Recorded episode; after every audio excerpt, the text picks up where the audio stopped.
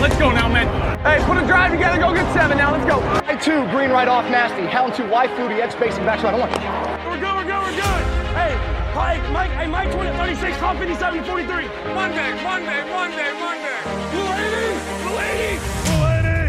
Hola, ¿qué tal? Bienvenidos una semana más a The QB Nerd, del espacio para quarterbacks y ofensiva dentro del Capologist, donde esta semana vamos a tener, por supuesto, consultorio sobre quarterbacks, sobre todo lo que queráis saber eh, de mariscales de campo, de ofensiva, un poquito de todo, pero en especial en esta semana eh, nos vamos a dedicar a una noticia de rabiosa actualidad que nos ha saltado y que creo que merece la pena actualizar y poner en contexto todo lo que ha significado.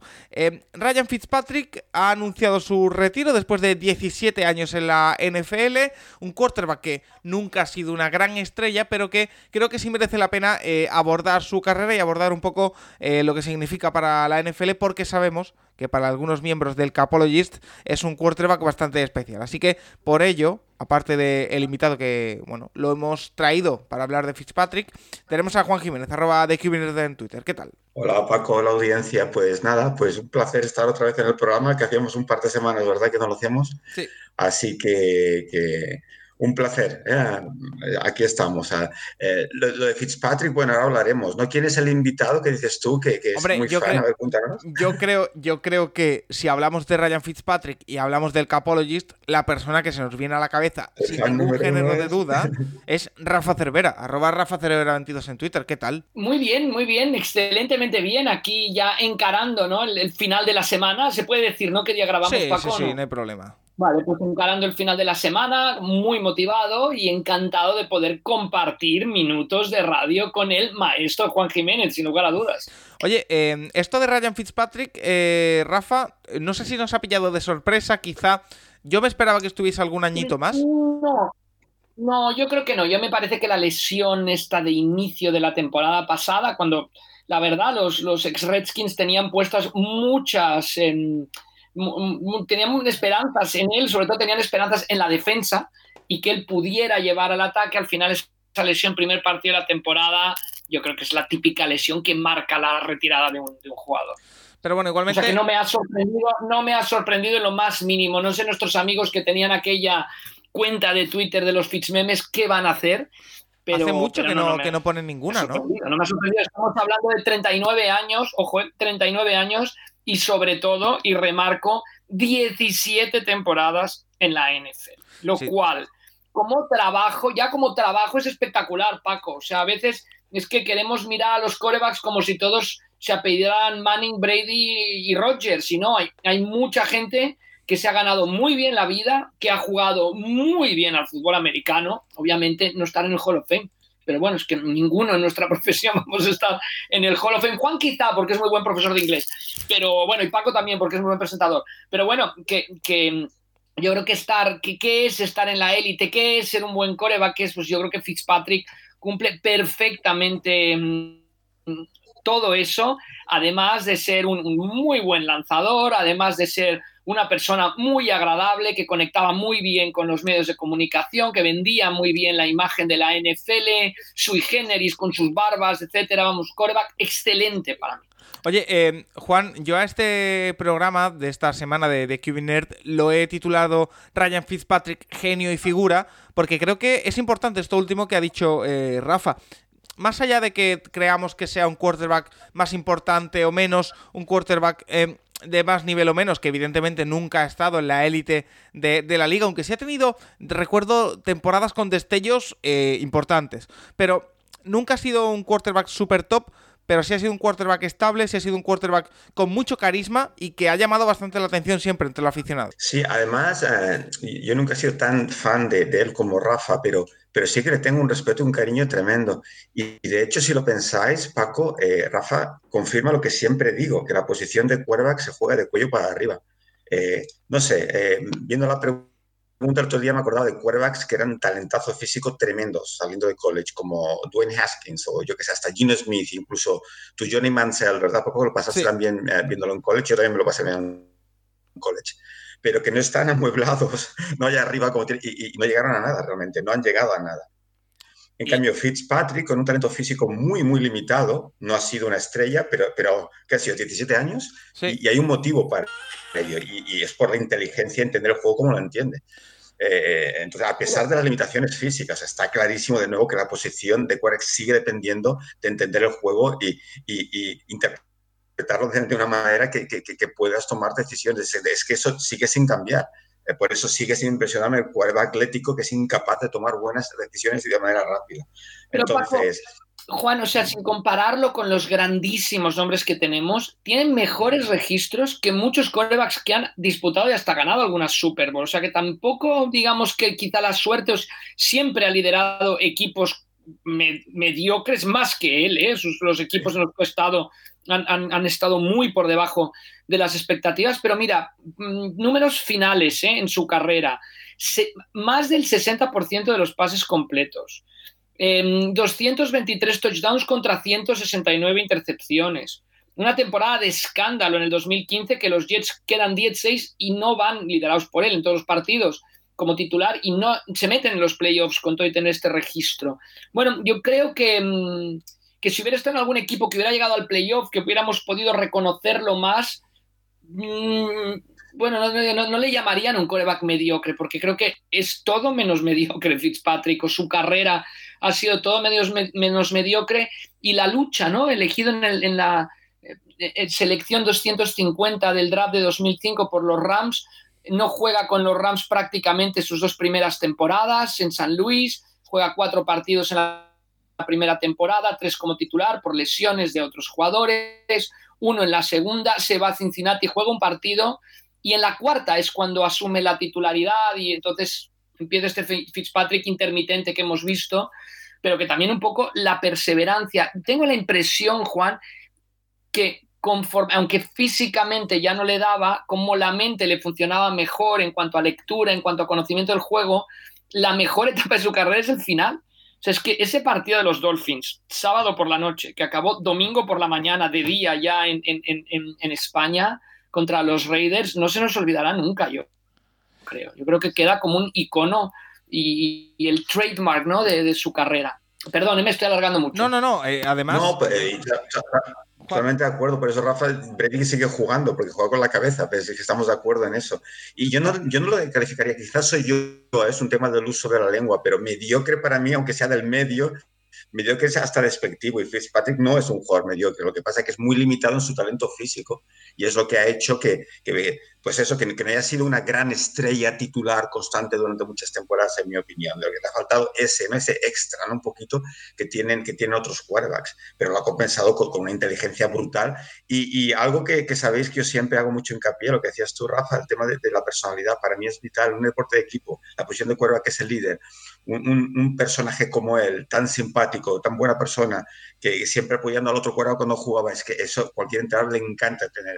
Entonces, una serie de factores que han hecho que, Fitzpatrick haya estado tanto tiempo en la NFL, sin duda. Y que todo esto se empieza a entender con el inicio de su carrera. Decía eh, Rafa que había salido muy atrás en el draft de 2005, número 250 de, ese draft, pero yo quiero irme a los cuatro años anteriores. Y es que eh, es algo extraño ver a un quarterback en la NFL que proceda de una universidad de las llamadas, eh, bueno, más eh, intelectuales de Estados Unidos, de esa eh, élite que forman Harvard, Yale y todo esto, de la Ivy League, perdón, ese era el concepto que me faltaba. cuatro años en Harvard, Rafa. esto habla de, bueno, un jugador que ya sabemos que es tremendamente inteligente, que es seguro, porque hablaremos luego de su futuro, que vamos a ver comentando eh, fútbol americano en la, en la tele o en algún tipo de medio de comunicación porque eh, sabe mucho sobre el juego, pero también hay que destacar eso, ¿eh? porque para mí un quarterback salido de Harvard que consigue llegar a la NFL tiene mucho mérito. Sí, sin, sin lugar a dudas, una universidades que se centran en la parte académica al 100%, que, que lo que vale es la parte académica.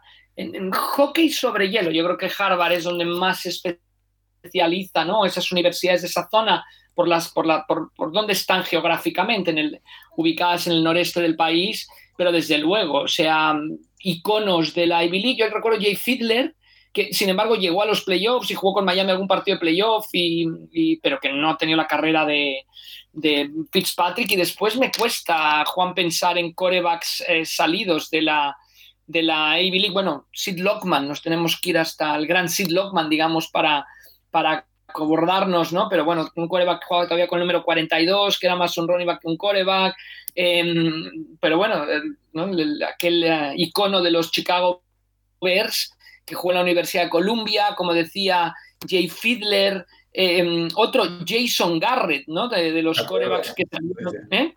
Sí, también, también, también. y me acuerdo que Fiedler, Rafa, tampoco era nada especial, que no lo recuerdo como nada especial los Dolphins. O sea, que yo creo que de todos, Patrick es el, el que más ha destacado. Sí, sí, sí, sí.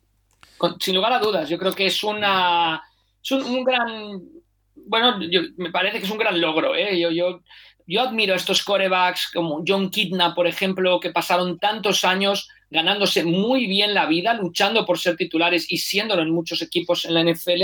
Yo creo que el, el símbolo de todo este tipo de corebacks es sin lugar a dudas Ryan Fitzpatrick y que creo que será recordado así sin lugar a dudas.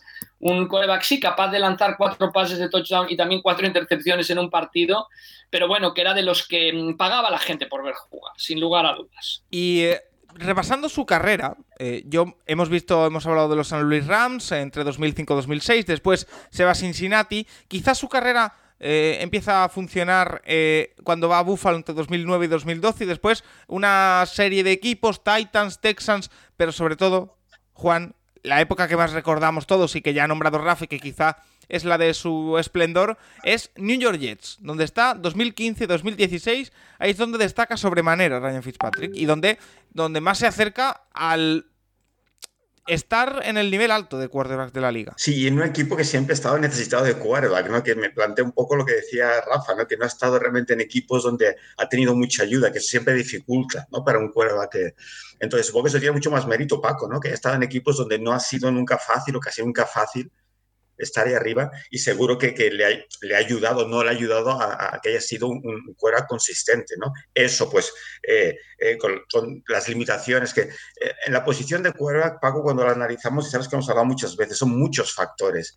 Y, y aunque no soy el famoso fan, entorno, por ejemplo, del decimos, improvisador, eh, es, es, es, vital el tener ciertas armas físicas o casi vital que te permita, entonces, pues no es demasiado alto, no tiene un gran brazo, entonces, bueno, pues, pues todo eso, si además el equipo que estás, pues es un equipo que sufre para ganar, pues, pues claro, de todo se junta. Eh, Rafa, lo que decíamos, esa época en Buffalo, 2009, donde está tres años, pero sobre todo, sobre todo, sobre todo, recordamos de Fitzpatrick, años de los New York Jets, donde ya has dicho que casi, eh, bueno, pues lidera el equipo a cotas muy grandes, muy importantes, esa temporada de 16, pero eh, donde llega a su top como jugador. Sí, 2015 es, que acaba en el 16, obviamente, como todas las temporadas de NFL que abarcan dos años, ¿no? Y, que quedan, quedan 16, pero claro, están en un están ahí luchando con los Patriots en la división y es, es complicado, pero aquel año Fitzpatrick mmm, bate un récord personal con 31 envíos de touchdown, contra 15 intercepciones, roza las 4.000 yardas, consigue 3.905 y yo creo que, tiene una, una, temporada espectacular con los, con los Jets en ese 2015. Volvemos a lo, mismo, es espectacular de, desde los números de, un Fitzpatrick, ¿eh? no, no estamos aquí comparándolo ni queremos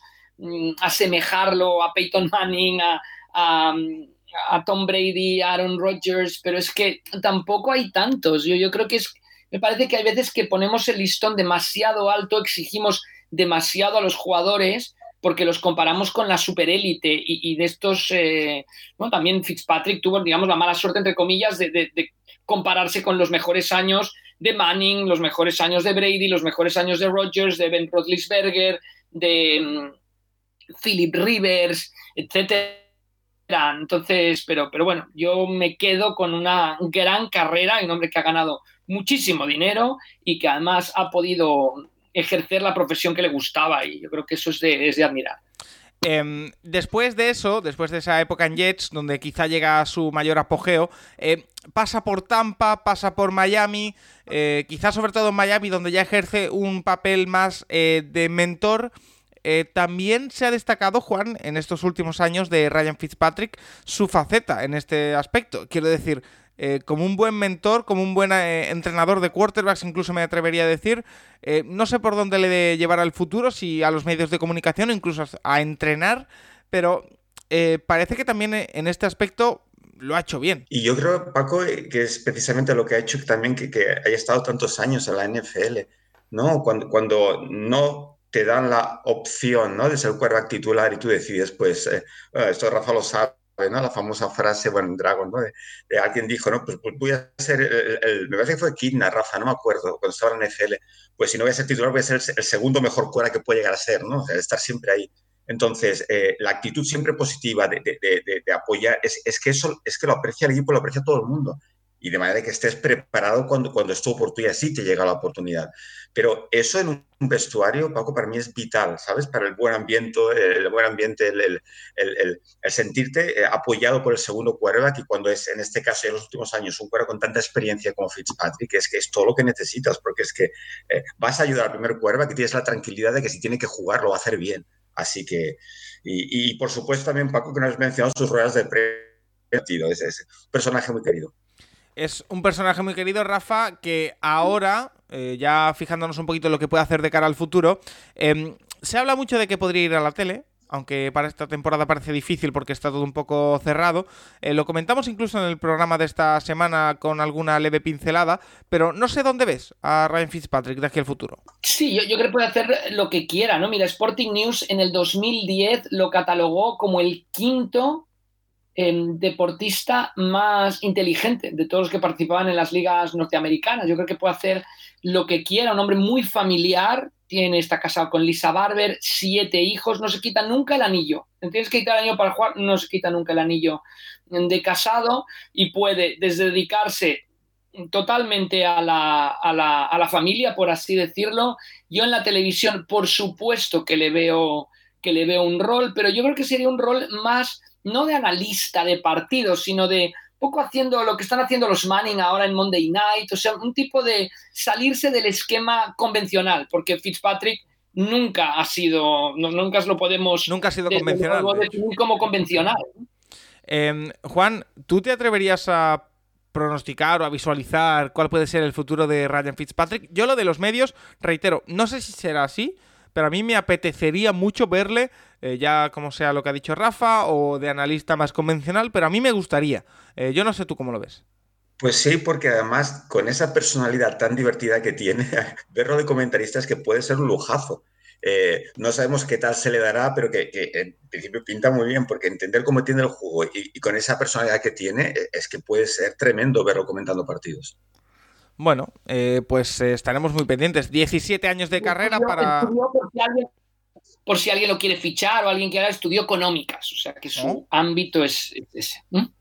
Pues mira, el jugador... No está mal, económicas, que no está mal ciencias económicas o como se llamen eh, técnicamente en Harvard, seguro que no, que no está, es un mal currículum. 39 años para Ryan Fitzpatrick, que, lo deja después de 17 temporadas. Eh, le hemos querido dedicar esta primera parte de, de QB Nerd, por supuesto, para analizar su figura. Y también tenemos alguna pregunta al respecto, eh, porque tenemos varias, como siempre, para esta sección, para The QB Nerd, pero eh, hay algunas dedicadas al mismo Fitzpatrick. Así que te la lanzo, Juan, y a ver si entre tú y Rafa podéis iluminarnos un poco.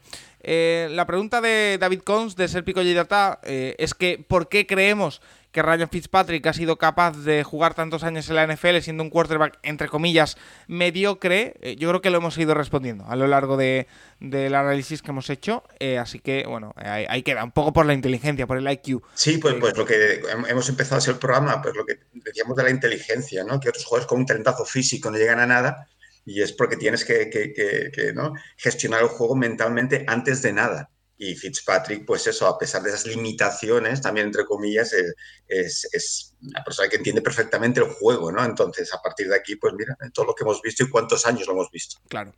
Eh, vámonos con otro tipo de preguntas, también sobre quarterbacks, por supuesto. Eh, una que nos hace David Callejo, que me resulta especialmente eh, interesante, Juan, para esta semana, que nos dice, Juan, podríamos decir que eres un purista, entre comillas, de los quarterbacks. Y yo le quitaría las comillas. Pero, ¿hay o hubo algún quarterback que, sin ser técnicamente pulcro o mentalmente privilegiado, te haya gustado seguir por otros motivos? ¿Sabes? E-, es un poco esto, desde que estoy en redes sociales y en nuestro programa, es como no tengo vida privada, es que todo el mundo me conoce. Esto, es bastante tremendo. Sí, David, quítalo de, diríamos, o entre comillas, sí, claro que soy un purista, soy un estudioso de la, de la posición y me encanta la opción de quarterback y me gustan los buenos quarterbacks. Y cuando digo buenos, bueno, pues es mi manera de entender la posición. Pues David, me has hecho pensar un montón y quería, no quería tener ningún nombre porque eh, eh, lo que decíamos antes un poco de Fitzpatrick, ¿no? Con sus limitaciones, eh, un quarterback que tenga la capacidad de improvisar siempre es importante, siempre, porque ya lo sabéis, hay situaciones donde la jugada no está a punto y tienes, tienes que hacer que ocurra algo, tienes que moverte, improvisar y que ocurra algo, que puede ser correr el balón o, escapar a los lados y, pasar en carrera, lo que sea. Eh, eh, mi tema con los quarterbacks es cuando lo hacen como recurso porque no se enteran de lo que está pasando. Entonces, sí, porque te puede funcionar una vez, dos, pero vas a acabar es que vas a acabar mal, es que, es que no, no puedes llevar un equipo improvisando si no entiendes lo que ocurre. Entonces, eh, quizá el quarterback menos, eh, que más me ha gustado y más he seguido, sin ser una gran estrella a nivel técnico, a nivel, eh, es, Tony Romo, seguramente. Tony Romo. me ha costado, pero pensando, digo, Tony Romo, porque Tony Romo, de hecho, él mismo, yo he visto entrevistas con él, siempre tiene el complejo de no ser un muy buen pasador. Y en cambio es un quarterback que me divertía verlo jugar, me divertía, ¿no? Por su intensidad, sus ganas, su personalidad. Así que yo diría Tony Romo. Eh, Rafa, ¿tú te atreves a dar algún nombre? libros de los, de los récords de los Cowboys, ¿eh? donde, donde pasó gente como Roger Staubach o Troy Aikman antes que él, o sea que no está nada mal. Eh, quizá el único lunar, ¿verdad, Juan? Para Romo fue no haber llegado nunca a una, a una Super Bowl. Pero, pero desde luego, otro coreba que salió prácticamente de la, de la nada. Drafted, ¿no? Sí, sí, sí. O sea que no crees que Romo llegue al Hall of Fame. Bueno, me gustaría, pero no lo creo, ¿no, Rafa? No sé si. Pero no sé, le tengo mucho cariño, tengo mucho cariño a, Tony Romo y, su evolución, que él siempre ha sido de baloncesto, su pasión era el baloncesto. Y acabó jugando a fútbol americano y siempre acomplejadísima. Además, su, su, forma de lanzar siempre muy peculiar y en cambio, pues eh, estuvo ahí arriba en un equipo muy disfuncional, ¿no? Los Cowboys, eh, que quizá tampoco ayudó, ¿no? Los Cowboys siempre muy caóticos, eso tampoco ha ayudado pero que, que nadie esperaba, vamos, un, ¿no?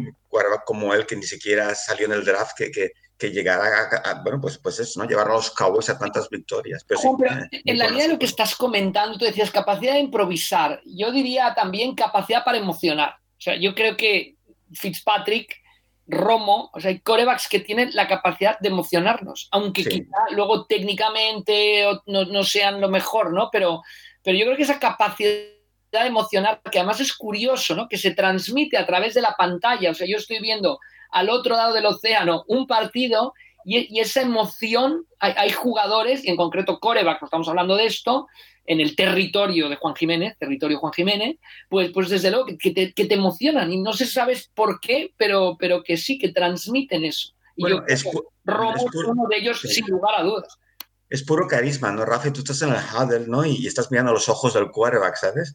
Y esa pequeña sonrisa o ese guiño, ¿sabes? Es que es, es importante, es que llevas al equipo, te, te, los echas encima y, es lo que tenía Romo. Y, recuerdo, yo que no me gustan los quarterbacks que basan su juego en improvisar, Tony Romo hacía barbaridades que, güey, me acuerdo jugar una jugada, un fumble que se fue hacia atrás, perdió como 30 yardas, volvió hacia adelante, una barbaridad, era divertidísimo de ver. Entonces, sí, David, o sea, mira, con tu pregunta, insisto, solamente Tony Romo, dentro de, los jugadores que, siempre he seguido, que, que, pues eso ha sido menos estrella, digamos, ¿no? Técnicamente, pues el más divertido, sin duda. ¿Y tú te atreves a dar algún nombre, Rafa? Tony Romo. No, Ryan Fitzpatrick, sí, desde, vuelvo a eso, vuelvo para atrás. No, no, no. No, han, habido muchísimos.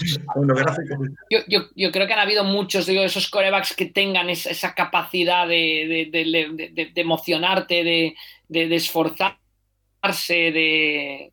Yo creo que hasta antes de esta Super Bowl, Matthew Stafford lo pondría yo en, esa categoría, ¿no? De los que no habían quizá conseguido nada, pero, pero sí que eran capaces de remontar partidos, de, de, estar ahí, en la, de luchar y, luego quizá tirar una intercepción, no, no digo que no, pero, pero yo creo que no sé si Stafford puede estar en esa categoría o es demasiado bueno para entrar en esa, en categoría. El primer Robert Griffin antes de la lesión, quizá Cam Newton, son nombres que yo voy aportando también a la conversación.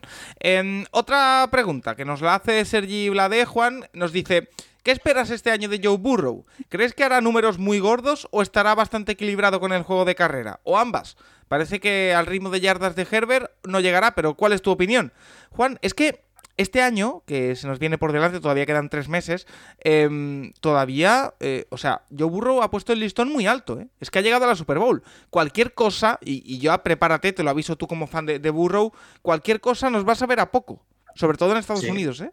Paco, perdón, perdón que haga una postilla antes de que hable Juan. O sea, recordemos, ningún rookie ha llegado a la Super Bowl como coreback. O sea que Burrow ha igualado a gente como Dan Marino, Ben Roethlisberger, Russell Wilson, eh, como los primeros que consiguen en su segunda temporada llegar a la Tom Brady, llegar a la Super Bowl, con lo cual, mira, mira, mira el grupo con el que ya se junta o en el que podemos unir al, al quarterback eh, surgido de Louisiana State. Claro, pero eso, Juan, el listón va a estar muy, muy alto. No sé cómo lo pueden afrontar tanto el mismo Burrow como los Bengals. Pero mirando estadísticas de equipo, eh, Sergi, son bastante similares, porque a mí lo que me preocupa en los equipos, eh, eh, respondiendo a su, capacidad ¿no? de, de, conseguir yardas de pase, en general, yo creo que lo que pensar es en el equipo. Entonces, lo, que me preocupa es cuando veo las estadísticas de un equipo que está arriba, arriba, arriba en el pase y muy abajo en la carrera. Pero los dos están bastante equilibrados, porque los Bengals sacados terceros en rushing yards y, los Chargers novenos. Y después en pase, eh, Bengals fueron séptimos y Chargers segundos. O sea que, que están ahí en la, parte de arriba los dos. Y es importantísimo. Siempre lo decimos, Paco, eh, eh, Rafa, que en la temporada vas a tener que poder correr y pasar el balón de forma efectiva. En algún momento es que no puedes abandonar eso. Entonces los dos equipos se ven muy pues eso, muy bien equipados en, los dos aspectos del juego. Y los dos son cuerdas que me apasionan, jóvenes, dinámicos, con movilidad, inteligentes, que lo tienen todo, lo tienen todo. Pues a partir de aquí, pues veremos, veremos, veremos. De los dos, el que más me preocupa son Chargers, simplemente por Brandon Staley. Eh, ¿no? Su, su, super agresividad desmedida es lo que me pone muy nervioso, muy nervioso pero por lo demás es que los dos son, son talentazos que, bueno, habrá que ver el factor suerte, entre comillas, que no me gusta la suerte de lesiones y otros factores, pero que, estoy deseando de verlos a los dos eh, otra vez en los campos. Eh, y Rafa, te traslado a ti la misma pregunta. Eh, ¿Está el listón demasiado alto para Joe Burrow y los Bengals este año? Es decir, prácticamente cualquier cosa que hagan nos va a saber a poco. Sí, obviamente ellos mismos han colocado el listón muy alto. Vamos a ver cómo, transcurre la temporada y yo creo que también no podemos eh, inhibir nuestra capacidad de análisis, es muy importante. Tú imagínate que los Bengals se meten como wildcards y los echan en la primera ronda. Bueno, entonces toca la capacidad de análisis de qué ha ocurrido, porque quizá Burro puede jugar igual de bien y, que los resultados no se den. Entonces yo me parece que es, que es muy importante eso, pero bueno, obviamente el listón está alto, los Bengals fueron la cenicienta de la temporada pasada y a las dos de la noche la carroza se convierte en calabaza. Pero bueno, vamos a ver, vamos a ver qué es lo que, qué es lo que ocurre. Pero sí, sí, el listón está alto, pero yo creo que tenemos que mantener esa capacidad de análisis y, es, y no tenemos que obviar que, que, Burrow es una de las grandes figuras, sobre todo de presente, pero más de futuro de la, de la NFL, sin lugar, sin lugar a dudas. Como vimos Juan Jiménez desde su penúltima temporada en college. otro, y otro factor a tener en cuenta estratégico, ¿no? De cambio que hay que observar, ah, chicos, es si, va a cambiar, alterar, modificar su indumentaria de cara a los partidos. Eh, estaremos atentos al tema también. Yo ahí sí que estoy muy arriba, ¿eh? yo quiero que siga con esa tónica. Eh, que se va a seguir ahí, ¿verdad? Sí, sí. Mm. Gabriel Nagore nos dice, Juan, eh, posible impacto de Matt Ryan en Colts, Wilson en Broncos y quien debiera ser el quarterback 1 en Browns, que bueno, lo dijimos, Juan, en, la, en el programa de esta semana, pero parece bastante complicado que Deshaun Watson pueda jugar la temporada con los Browns, aunque todavía hay que esperar, por supuesto, la decisión de la NFL. Por lo tanto, podría ser o Jacoby Brissett o cualquier cosa que se inventen en la gerencia de, de Cleveland. Pero Em, yo creo que ya hemos hablado bastante de Ryan en los Colts, de Wilson en los Broncos, eh, del caso de Sean Watson también, por supuesto. Eh, ¿Cuáles son tus expectativas estando ya a mediados de junio? Em, una vez has digerido ya un poquito más, Juan, esas, ese carrusel, esa catarata de movimientos en cuanto a quarterbacks que vivimos eh, hace unos meses, Em, ¿Cómo lo has digerido? ¿Qué, impresión, qué feeling tienes ahora mismo? Yo creo que son dos, son dos situaciones muy interesantes. Yo creo que los aficionados de Broncos y Colts pueden estar eh, bastante ilusionados porque son dos veteranos que van a aportar una experiencia brutal a sus equipos. Eh, lo que sí es cierto, y estoy con Rafa, ¿te acuerdas, Rafa, que comentabas que quizá hemos visto ya lo mejor de Russell Wilson? Yo creo que de Matt Ryan también. Entonces, pero bueno, eh, sin querer llamarlos game managers, pero si los equipos son, sólidos y funcionan, son dos cuervas que te pueden llevar bastante arriba la temporada. Así que no, yo creo que las expectativas son muy buenas para esos dos equipos. Eh, y nada, y en cuanto a Browns, eh, Paco, es que, ¿qué te voy a decir? ¿no? Lo hemos hablado tú y yo fuera y dentro del micrófono, es que, es que es tremenda la situación ahí. Entonces, uh, sobre todo el tema anímico en el vestuario, ¿no? El, el, el...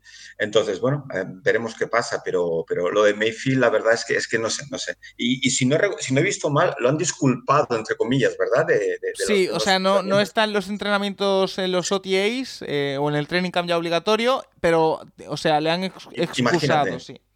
No, no quiero que vaya, está clarísimo, ya lo ha comentado Nacho. Yo, yo, sin entrar en Browns, porque yo creo que ahí las incógnitas son demasiado grandes como para poder despejarlas ahora, sí que de, de, la comparación, ¿no? Parece mentira, historias de caballos, ¿no? De Peyton Manning de Broncos, de Colts a Broncos, estamos hablando de Broncos y de Colts, pero bueno, Russell Wilson, yo creo que mientras Russell Wilson viene a liderar un proyecto, además un proyecto ahora con nueva propiedad, o sea, viene clarísimamente a liderar un proyecto, con todo lo que eso implica, Matt Ryan viene a completar un proyecto. Yo creo que Matt Ryan tiene menos, menos sobre sus espaldas de inicio que, que Russell Wilson.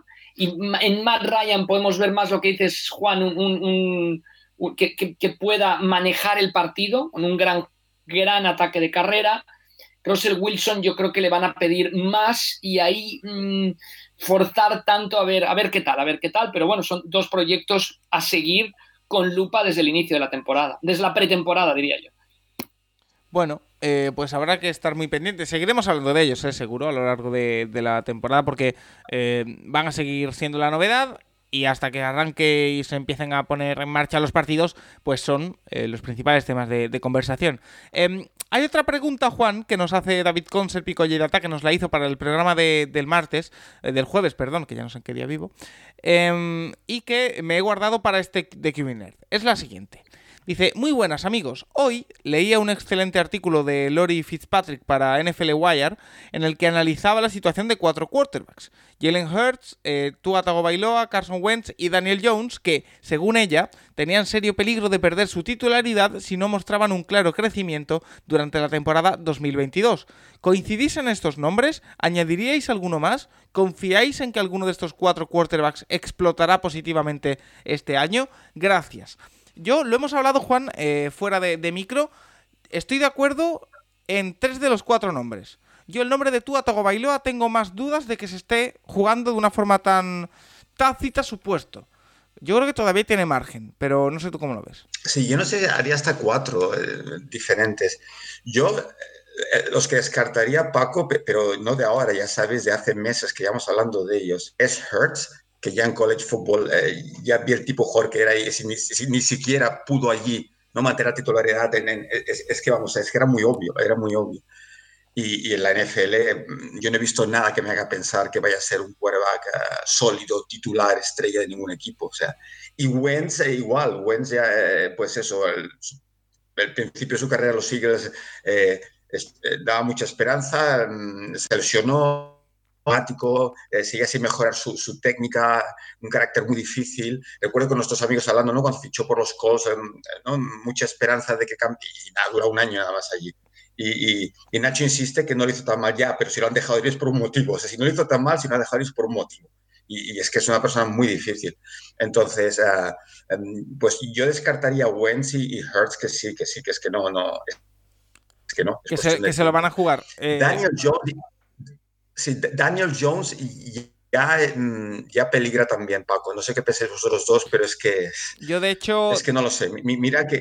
Hmm. De hecho, fíjate lo que te digo, Juan. A mí Perdón, no me sorprendería, que no va a pasar, pero no me sorprendería. Eh, si alguno de los dos quarterbacks que siguen en el mercado así veteranos, los que hemos hablado desde hace meses, eh, Jamie Garoppolo o, o, Baker Mayfield, acabasen Giants y le quitase la titularidad este mismo año. ¿eh? Es que no me extrañaría nada. Pero no, no, va a pasar. Pero yo también estoy muy en, duda, muy en duda con Daniel Jones y yo no lo compro. No sé. Y me quiero equivocar, ¿eh? porque le tengo mucho cariño, me cae muy bien. Es un. Me encanta. Me encanta. Y, técnicamente cómo se mueve, pero, pero bueno, eh, ya lo hemos comentado también muchas veces. La visión periférica. Su visión. Entonces, no sé, no sé. Eh, ojalá me equivoque, de verdad que todo es el que me gustaría más equivocarme con Daniel Jones, pero no sé. Y si tú quiero ver más, eh, estoy contigo, Paco. Yo creo que tú necesitamos ver más.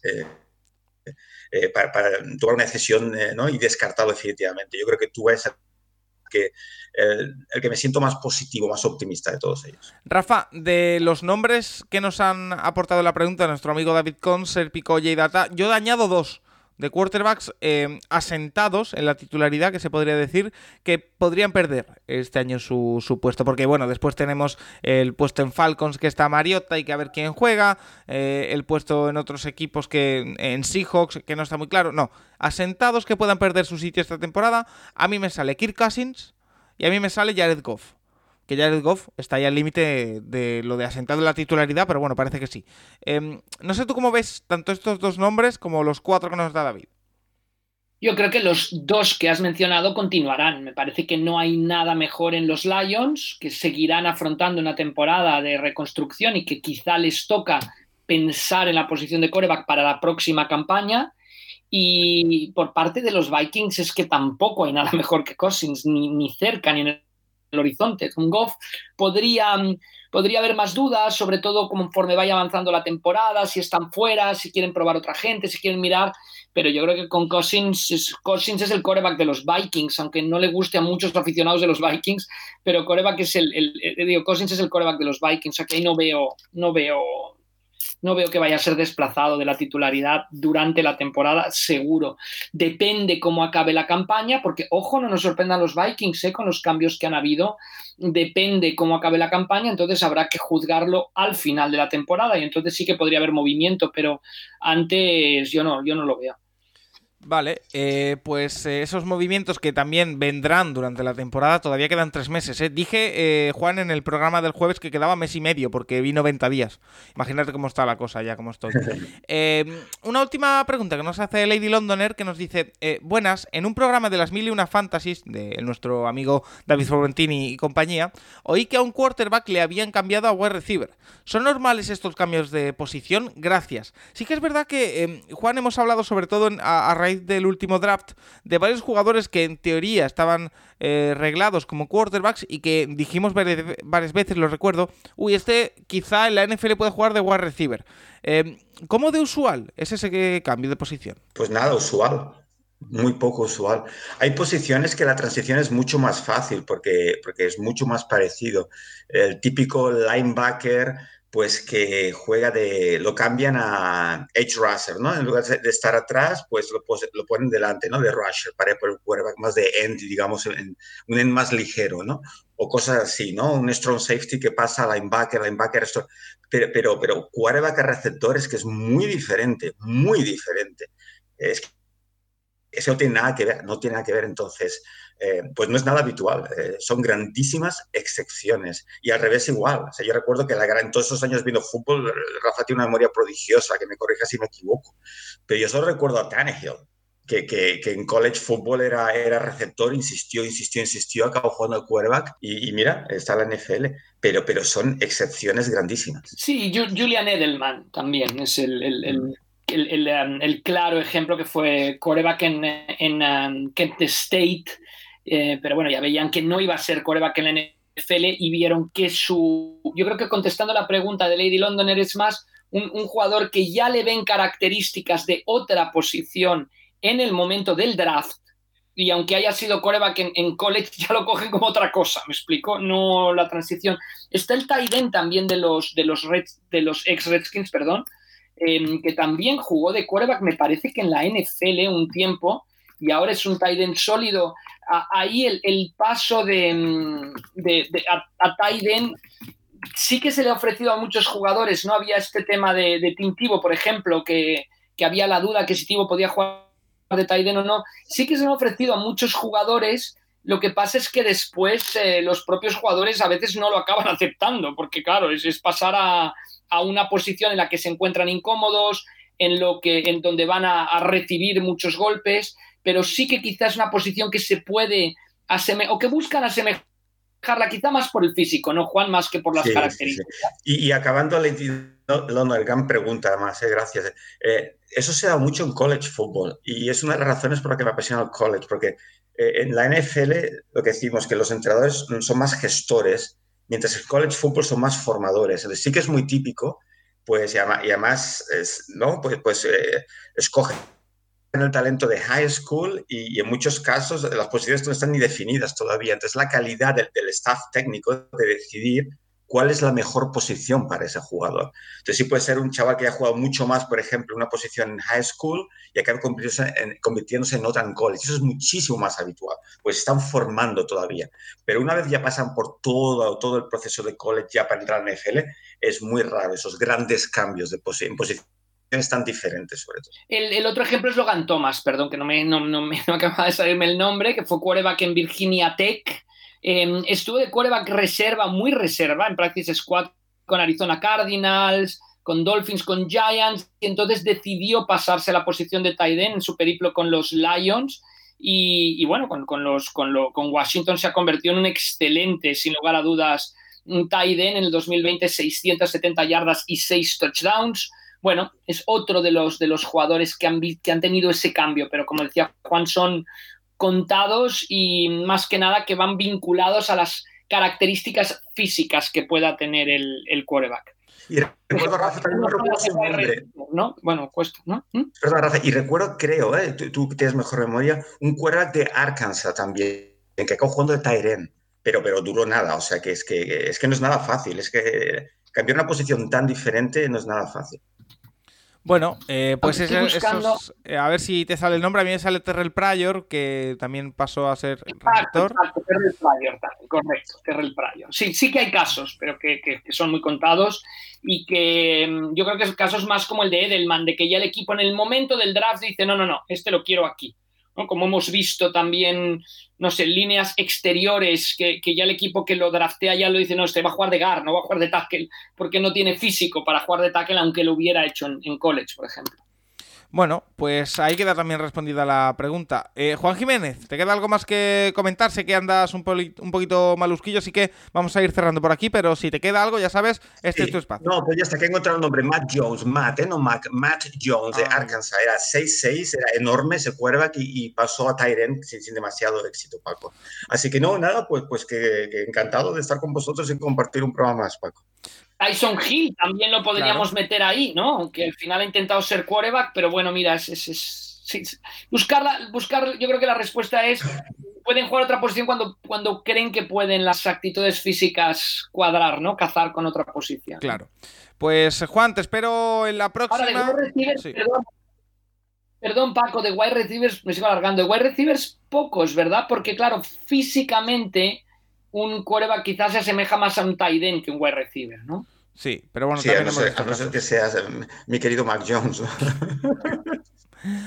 Bueno, pues eh, lo dicho, Juan, te espero en la próxima y Rafa Cervera, como siempre, un placer tenerte por aquí y te espero la semana que viene con más. Pues hasta la semana que viene, Paco, Juan, que tengáis un excelente fin de semana. Y a todos los oyentes también, por supuesto. Que seguimos en el Capology semana tras semana en esta off-season. Ya habéis visto que en esta semana, como ya hemos dicho, nos hemos ido atrasando en todos los programas un poquito. En la que viene ya volvemos a la normalidad, o al menos la normalidad que nos permitan nuestros horarios en este mes de junio. Así que nada, hasta la siguiente.